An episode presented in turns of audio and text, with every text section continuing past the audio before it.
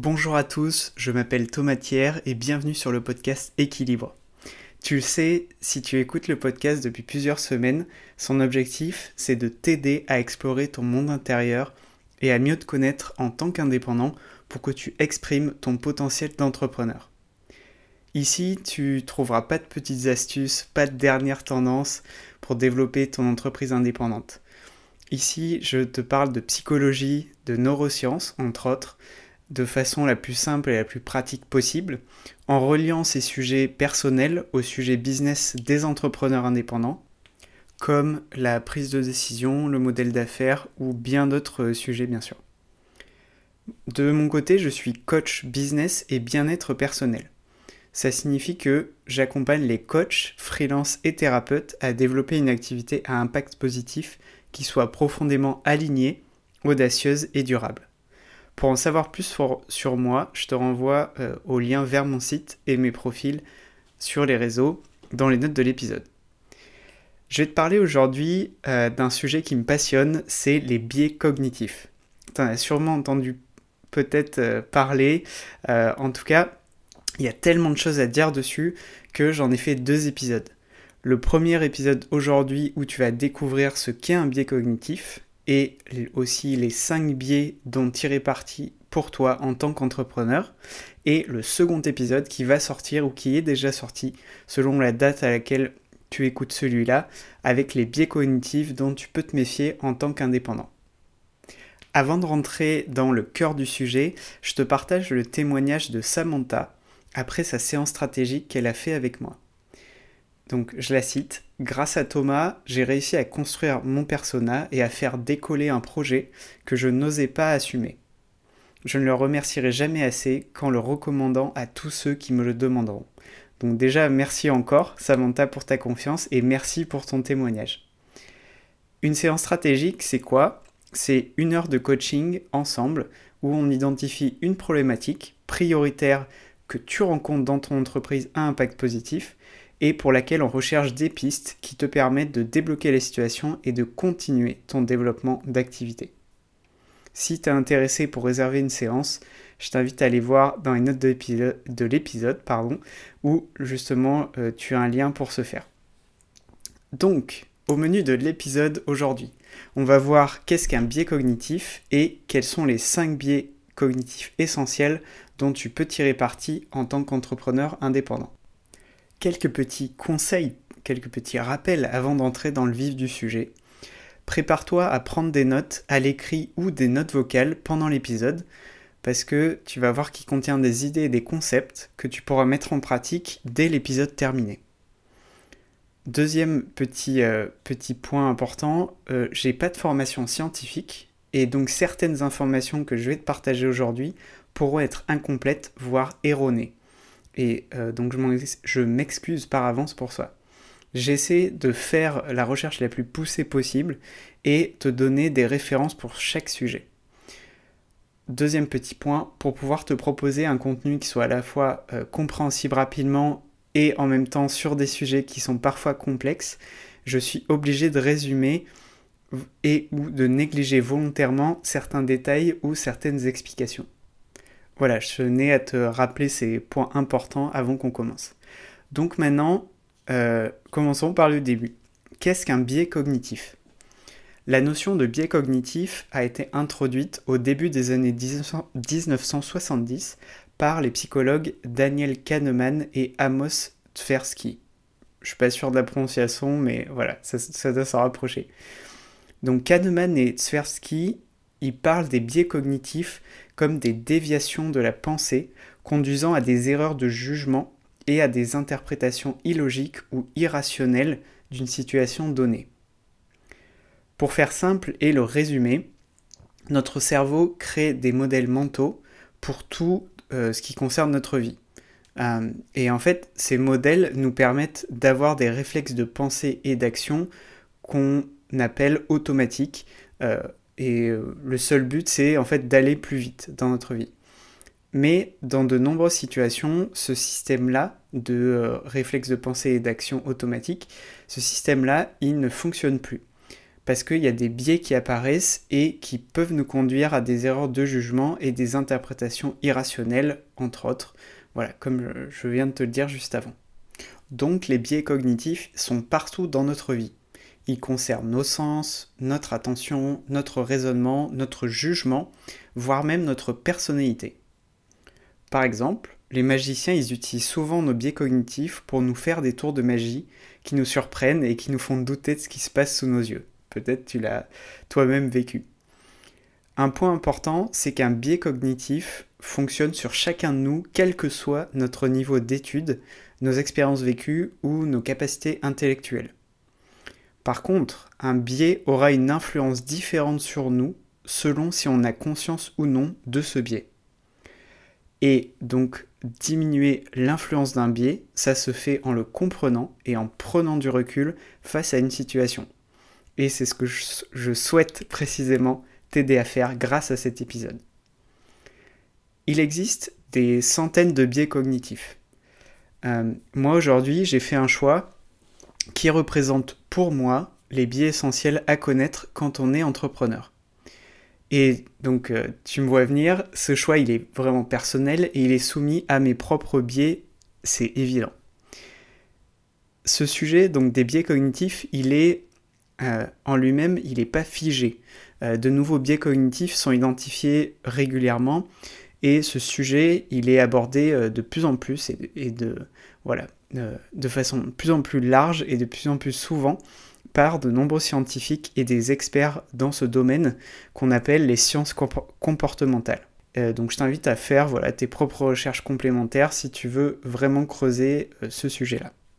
Un dernier point important que je voulais te partager avant qu'on passe au biais euh, dont tu peux tirer parti en tant qu'entrepreneur, c'est le fait que les contenus qui parlent de biais cognitifs, ils flirtent parfois avec la manipulation de l'autre. Et bah, évidemment, cet épisode que je te fais aujourd'hui et le second épisode ne sont pas des exceptions. Ce phénomène, pardon, il est normal car on parle du comportement humain. Donc une fois qu'on connaît les principes fondamentaux de ces biais, on peut choisir de les exploiter de façon positive ou au contraire d'aller du côté obscur de la force, comme on dit. En tout cas, je te dirais, dès que cette frontière cette frontière entre l'usage positif et la manipulation, elle risque d'être franchie quand je parlerai de chacun des biais. Maintenant, on va passer à la partie que tu attends sûrement euh, avec impatience, ces 5 biais cognitifs essentiels dont tu peux tirer parti en tant qu'entrepreneur indépendant. Et tu vas voir que justement dans chacun de ces biais, euh, en fait, toutes les parties de ton, activité peuvent être concernées. Ça peut être autant la communication que la prospection, que les relations avec d'autres professionnels. Voilà, ça va être, euh, ça va être assez, assez varié. Et petite chose importante, certains biais, ils ont deux faces. Tu peux en tirer parti dans certaines situations, mais tu risques de les subir dans d'autres cas de figure. Et je te le précise évidemment dès que c'est le, dès que voilà, j'aborde, j'aborde un certain biais. Premier biais dont tu peux tirer parti, c'est le biais de curiosité. Le biais de curiosité, c'est euh, quand quelqu'un s'adresse à moi, quand il possède une information me concernant, euh, je ne peux pas résister à la tentation de le découvrir. En tout cas, de découvrir cette information. En tant qu'entrepreneur, euh, tu peux tirer parti de ce biais dans les relations avec tes clients potentiels ou avec tes clients actuels. Si je te prends un cas concret, euh, mettons la prise de contact. Durant une prise de contact avec quelqu'un, tu peux mentionner une information qui concerne cette personne. Tu peux aussi mentionner une personne de son réseau de la part de qui tu la contactes. Donc euh, mettons, euh, je prends un exemple, bonjour Ludivine, je te contacte de la part de euh, de Clémentine qui m'a dit que ça serait intéressant qu'on puisse échanger. Voilà. Évidemment, il faut que ce soit le cas. Tu vois, il faut pas que tu inventes une recommandation de contact. C'est évident. Et troisième possibilité, tu peux aussi mentionner une information qui vous rapproche tous les deux. Ce soit des valeurs communes, des objectifs communs. voilà, il y a plein de choses que tu peux dire.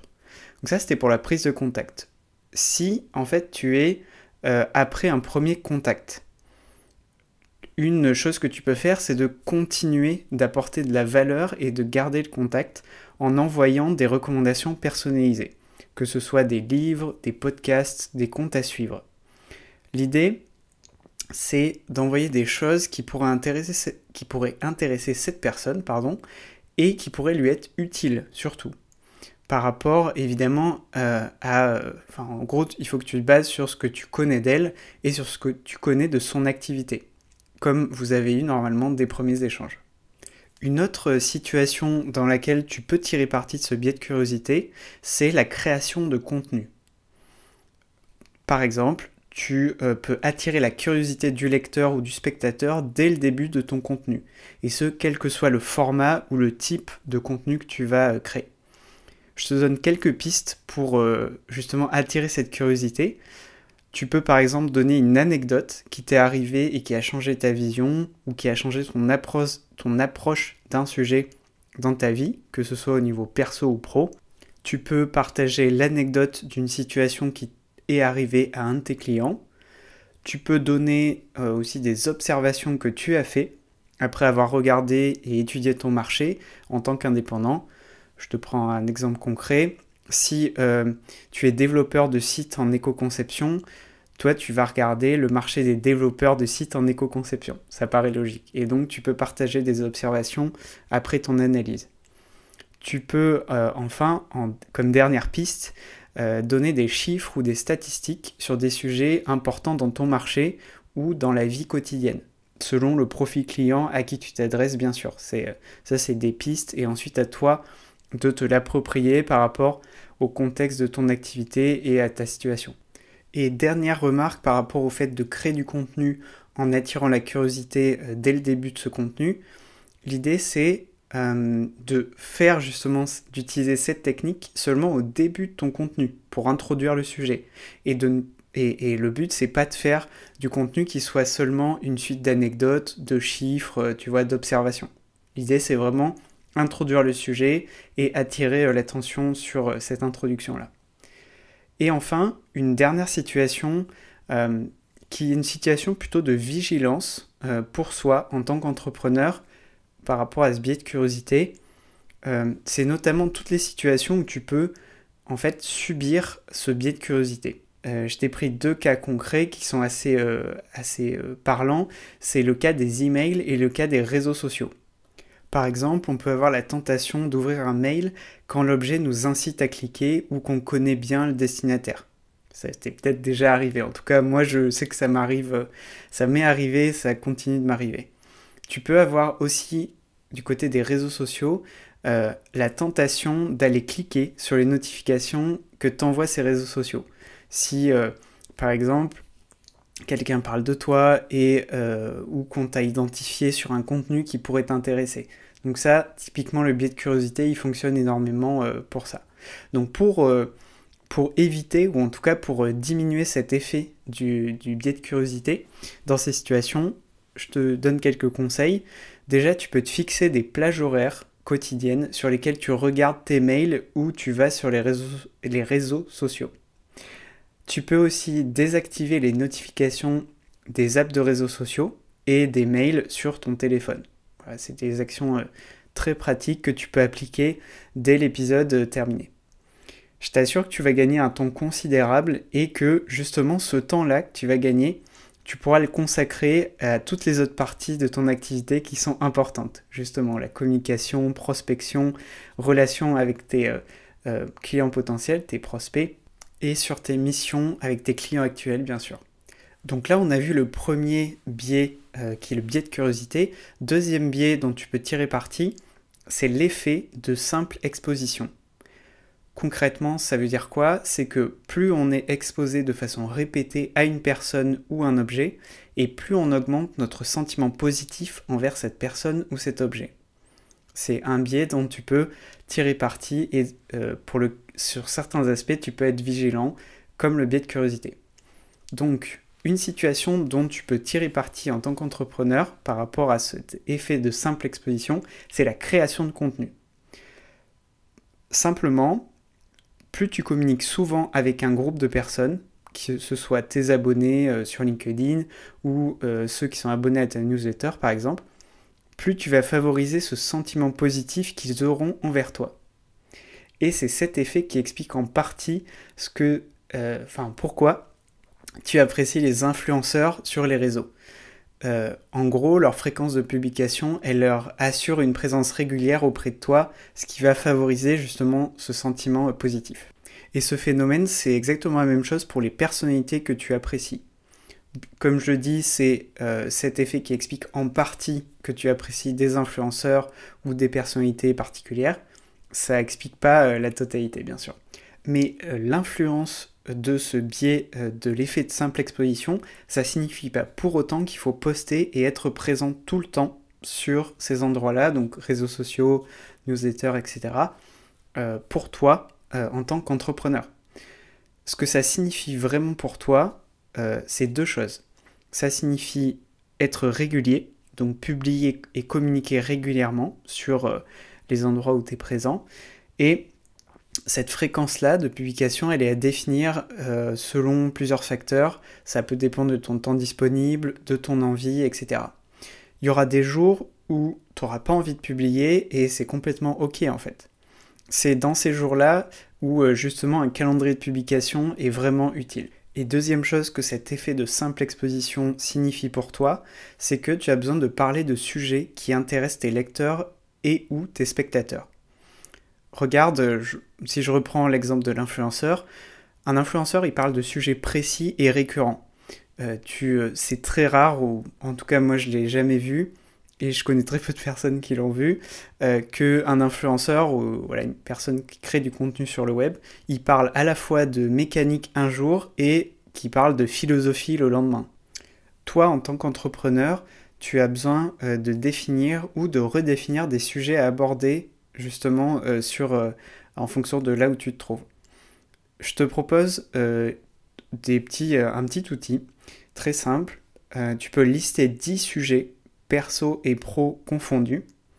Regarde ensuite si tu peux répartir ces 10 euh, sujets en 2-3 catégories maximum. Euh, je te donne 2-3 exemples de catégories. Ça peut être ma vie quotidienne d'indépendant. Ça peut être mon apprentissage de la semaine. Voilà, en tout cas, l'idée c'est que ça te permet de garder une direction et une cohérence dans ta création de contenu. Et évidemment, ces catégories que tu euh, définis là à l'instant T, elles vont évoluer et elles peuvent évoluer et vont évoluer justement dans le temps. L'idée c'est que euh, une fois que tu as défini, tu as listé en tout cas tes sujets, euh, tu as défini tes catégories, bah, l'idée c'est de se lancer, c'est de créer ces contenus et d'observer ce qui se passe. La dernière étape étant de justement voir ce qui marche, ce qui marche pas et de continuer à faire ce qui marche. Une autre situation où cet effet de simple perception il, euh, a lieu, c'est en tout cas ça concerne l'entourage personnel et les relations professionnelles. Et tu vas voir que c'est une situation dont tu peux tirer parti et pour, les, pour laquelle ou lesquelles tu dois être vigilant. Donc déjà, quand tu t'entoures de personnes qui partagent tes valeurs, qui te soutiennent, qui te font grandir dans ta vie, ça te procure un sentiment positif vis-à-vis -vis de ces personnes, ça te fait te sentir bien et ça te permet de te redonner de l'énergie quand tu te sens, comme on dit, au fond du seau. Ça, c'est la première chose. Ça te permet aussi de rester dans une dynamique euh, à la fois d'idées et d'apprentissage pour développer ton activité et pour franchir des étapes. Par contre, là où tu peux être vigilant, c'est qu'il y a un risque euh, pour toi de développer un sentiment positif pour une personne qui, par exemple, te rabaisse, si tu es exposé de façon répétée à cette personne. Si, par exemple, tu vis une situation euh, en ce moment comme ça, ce que je te conseille, c'est de prendre du recul sur cette relation et de te demander des questions très simples du style est-ce que cette relation me fait du bien? Comment je me sens quand je suis au contact de cette personne Est-ce qu'elle me fait me sentir serein, rayonnant ou rayonnante ou sereine?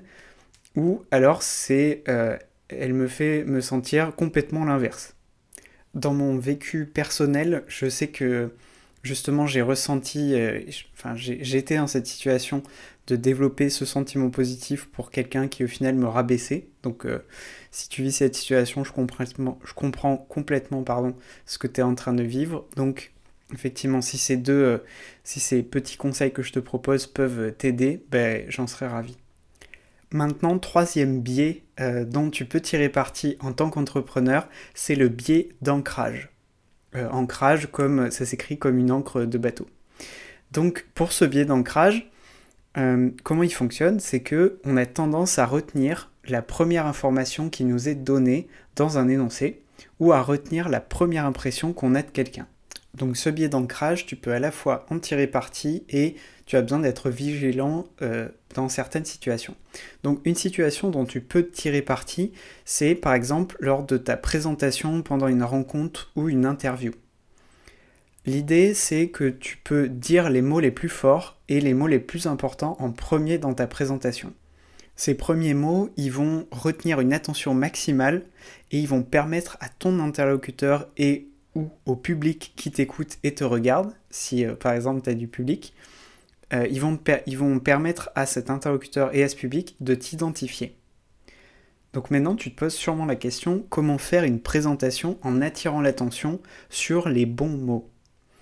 Moi, je te propose euh, trois idées de structure. Après, tu, fais, euh, tu prends, tu prends pas, tu fais comme tu veux. Je te propose de décrire ta proposition de valeur dès le début de ta présentation. Juste après le je m'appelle et ton nom, prénom ou juste ton prénom. Donc une proposition de valeur, c'est quoi? C'est d'écrire en une phrase ce qu'on fait, comment on le fait et pour quel type de client, pour qui on le fait. En gros. Euh, je te donne un exemple perso, donc mon propre exemple de ma proposition de valeur. Euh, je te l'ai dit, donc c'est euh, j'aide les coachs, freelance et thérapeutes à développer une activité à impact positif, profondément alignée, audacieuse et durable. Ensuite, deuxième idée comme élément à mettre dans ta présentation, tu peux préciser le pourquoi tu as débuté cette activité. Tu peux euh, préciser le contexte, s'il y avait un contexte particulier. Tu peux euh, décrire ton pourquoi. Tu sais, euh, peut-être que tu connais la méthode qui a été inventée par Simon Sinek de, du why, du pourquoi. donc je t'invite à, regarder sur Internet. Il y a pas mal de contenu et de ressources sur comment trouver son pourquoi. Donc voilà le deuxième élément. Et dernier élément qui est facultatif, que tu peux inclure à ta présentation, c'est de donner quelques précisions sur, euh, par exemple, ton format d'accompagnement, sur, euh, en gros, sur ton activité. Voilà, des, éléments très rapides et précis euh, en plus. Donc, je te répète cette structure.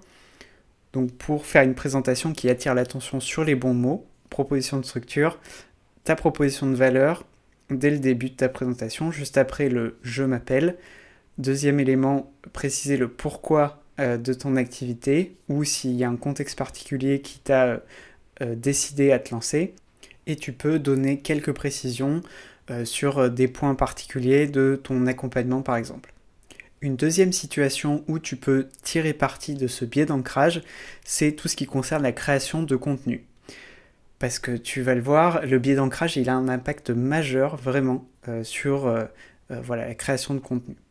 L'idée, c'est de penser à bien écrire et à dire les informations les plus importantes en premier, que ce soit sur une page de vente, dans une vidéo, dans des posts sur les réseaux sociaux ou dans des messages envoyés à des prospects et des clients. Si je prends mon exemple personnel, euh, je choisis de dire certaines informations au début des épisodes du podcast. Pourquoi? Pour deux raisons. Parce qu'elles te permettent de m'identifier et de savoir où tu te trouves que euh, bah, en fait tu es sur un épisode du podcast Équilibre de Thomas et pas sur un autre podcast ou sur un autre média. Et deuxième chose, euh, c'est parce que ça me permet de mettre en avant des, informations importantes qui peuvent être utiles, du type euh, des témoignages d'auditeurs, une nouvelle offre d'accompagnement en coaching, etc. Garde en tout cas en tête que ton objectif, ici, c'est que les personnes qui t'écoutent et ou te lisent, elles se rappellent les informations importantes qui sont au début de ton contenu. Maintenant, une dernière situation que tu vis ou que tu as peut-être vécue en tant qu'entrepreneur par rapport à ce biais d'ancrage, c'est une situation de vigilance.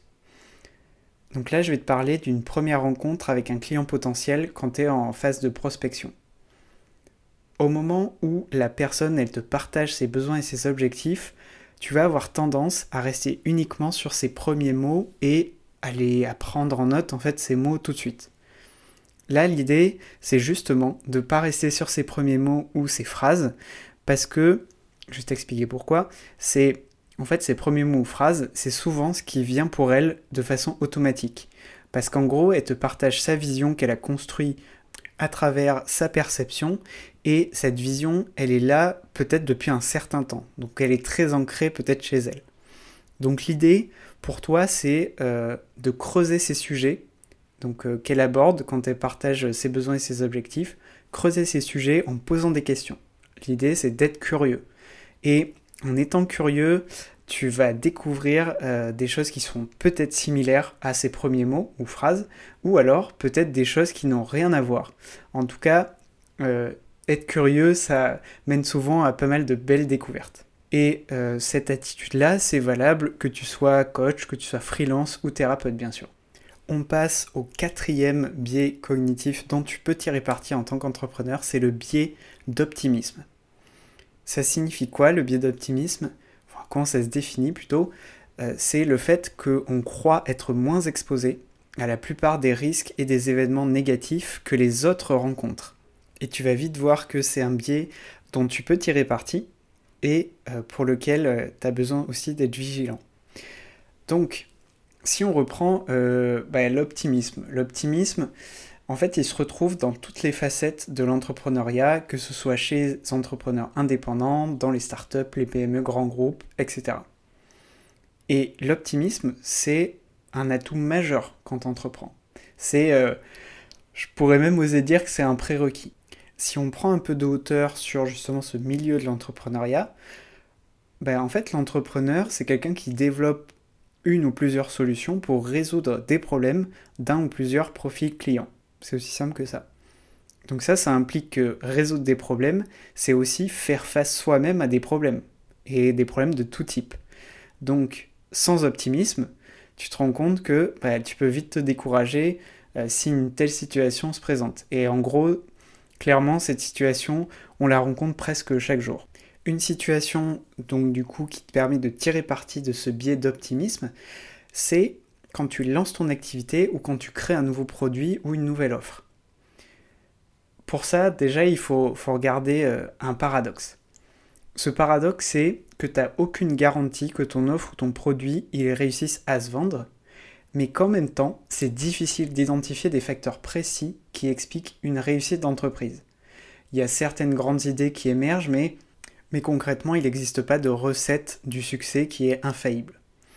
Ce paradoxe-là que je viens de te partager, c'est ce qui ressort des témoignages et des interviews d'entrepreneurs qui développent leur entreprise et qui connaissent le succès, euh, que ce soit toute taille d'entreprise et tout type d'activité confondue. Donc dans cette situation, qu'est-ce que toi tu peux faire en tant qu'entrepreneur indépendant? Moi je te propose quelques petites, euh, quelques petites choses, quelques petites choses, pardon, quelques petits conseils. Déjà, attache-toi à résoudre les vrais problèmes et répondre aux vrais besoins de tes clients potentiels ou actuels. Quand je te dis ça, ça peut te faire sourire et ça peut paraître très simple, mais il y a beaucoup d'entrepreneurs indépendants qui partent dans des choses qui ne sont pas des vrais problèmes et des vrais besoins. Euh, et du coup, ils, euh, ils, tapent à côté, entre guillemets, en termes de solutions proposées à leurs euh, clients.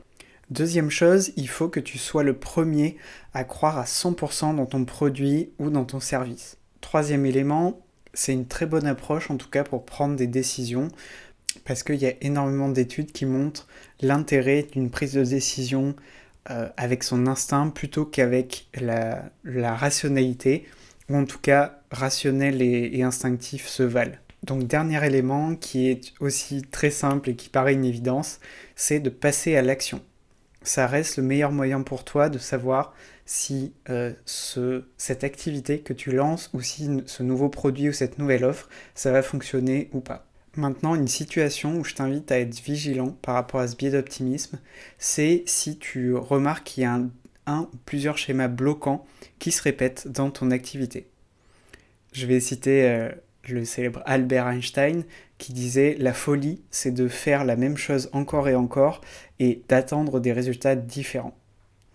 Et pourquoi cette citation? Parce que le biais d'optimisme, il peut masquer notre obstination parfois.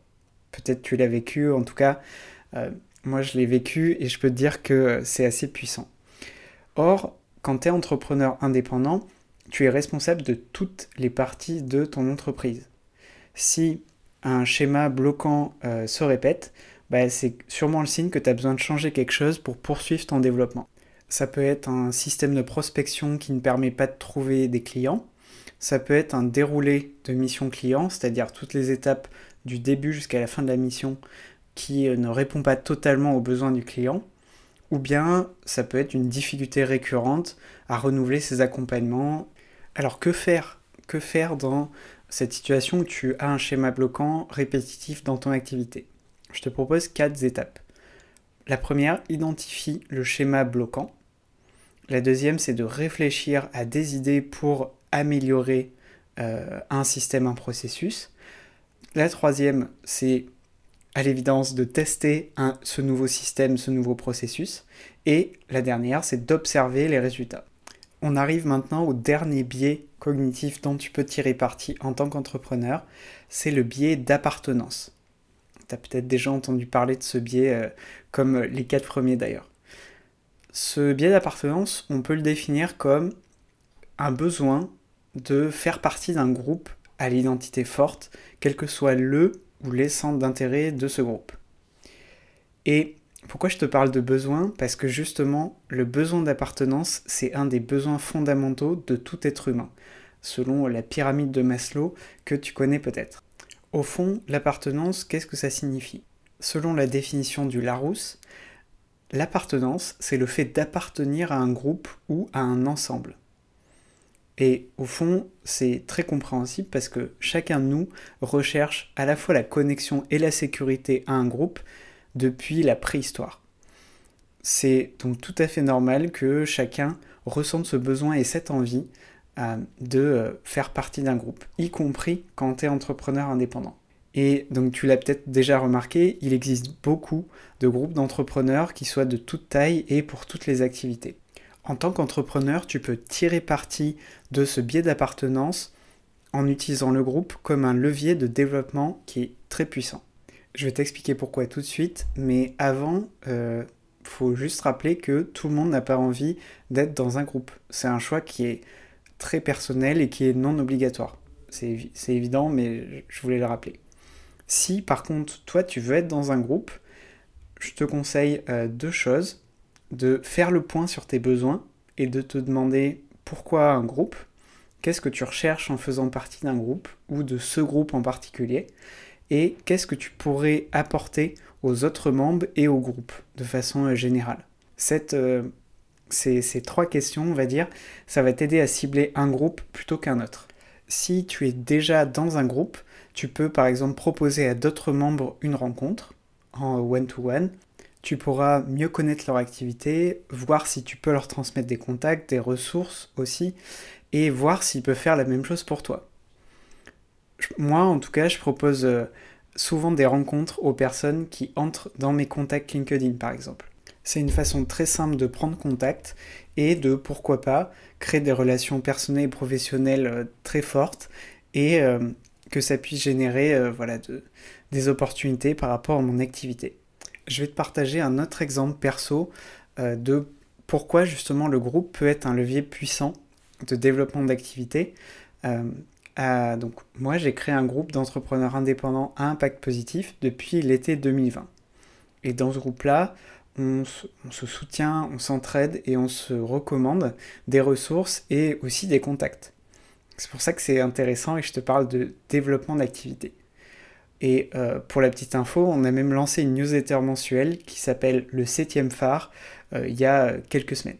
Pour résumer, tu peux utiliser le groupe pour solliciter des rencontres, pour transmettre ton expérience et ou des outils ou des ressources. Tu peux connecter des membres à ton réseau, etc. Il y a plein plein d'avantages. Par contre, je t'invite aussi à être très vigilant sur ce biais d'appartenance. Pourquoi? Parce que faut bien te dire que le groupe, c'est pas l'unique levier de développement de ton activité. Un des risques du groupe, c'est notamment que l'individu, il disparaisse dans le collectif et que au final, tu peux passer beaucoup de temps à interagir dans le groupe sans forcément beaucoup d'effets sur ton développement d'activité. Considère vraiment le groupe d'entrepreneurs comme un des leviers de développement de ton activité. Pourquoi? Parce que parce que toi, tu as une personnalité qui est unique, euh, tu as une expérience à valoriser, tu as des compétences qui te sont propres, et c'est vraiment pour ces éléments que tes clients potentiels vont venir te voir. Donc je t'invite vraiment à te concentrer sur tout le reste, sur tes canaux de communication, ta présence en ligne, les conversations que tu as tous les jours, les avis clients, etc. pour vraiment développer ton activité. Et effectivement, le groupe d'entrepreneurs, c'est un des leviers pour la développer. Donc on arrive à la fin de l'épisode, j'espère qu'il t'a plu. En tout cas, si tu l'as aimé, je t'invite à aller mettre une note et un commentaire au podcast sur ta plateforme d'écoute préférée, que ce soit Apple Podcast, Spotify, Deezer, etc. Je remercie beaucoup Victor M75 qui a écrit Comme au café. C'est l'impression que j'ai eue en écoutant ce podcast. Très humain, des conseils pertinents et simples à mettre en place. Hâte d'écouter la suite. Merci beaucoup Victor M75. Ta note et ton commentaire, et comme toutes les notes et commentaires, m'aident vraiment à faire connaître le podcast à plus d'indépendants qui veulent, comme toi, explorer leur monde intérieur et mieux se connaître pour exprimer leur potentiel d'entrepreneur. Si tu veux m'aider, tu peux aussi partager l'épisode et le podcast autour de toi. Je te lance un petit défi aujourd'hui c'est de partager cet épisode à deux amis entrepreneurs autour de toi. Et tu peux aussi me taguer dans un post ou une story sur LinkedIn Instagram avec mon nom de compte. Tous les liens sont euh, justement vers ces profils et réseaux sociaux, sont dans les notes de l'épisode. Si tu es encore là, bah déjà merci. C'est un signe que ce contenu t'intéresse. En tout cas, moi je l'interprète comme ça. Peut-être que tu es coach, freelance ou thérapeute à impact positif et que en ce moment tu te sens bloqué sur des sujets importants, ce qui freine complètement ton développement d'activité. Si c'est le cas, je te propose d'en discuter pendant une séance stratégique d'une heure où, en fait, ensemble, on fera le point et on explorera des pistes pour te permettre de débloquer cette situation. Le lien pour réserver un créneau pour une séance est à retrouver dans les notes de l'épisode. Merci beaucoup pour ton attention, prends soin de toi et à très bientôt pour un nouvel épisode. Salut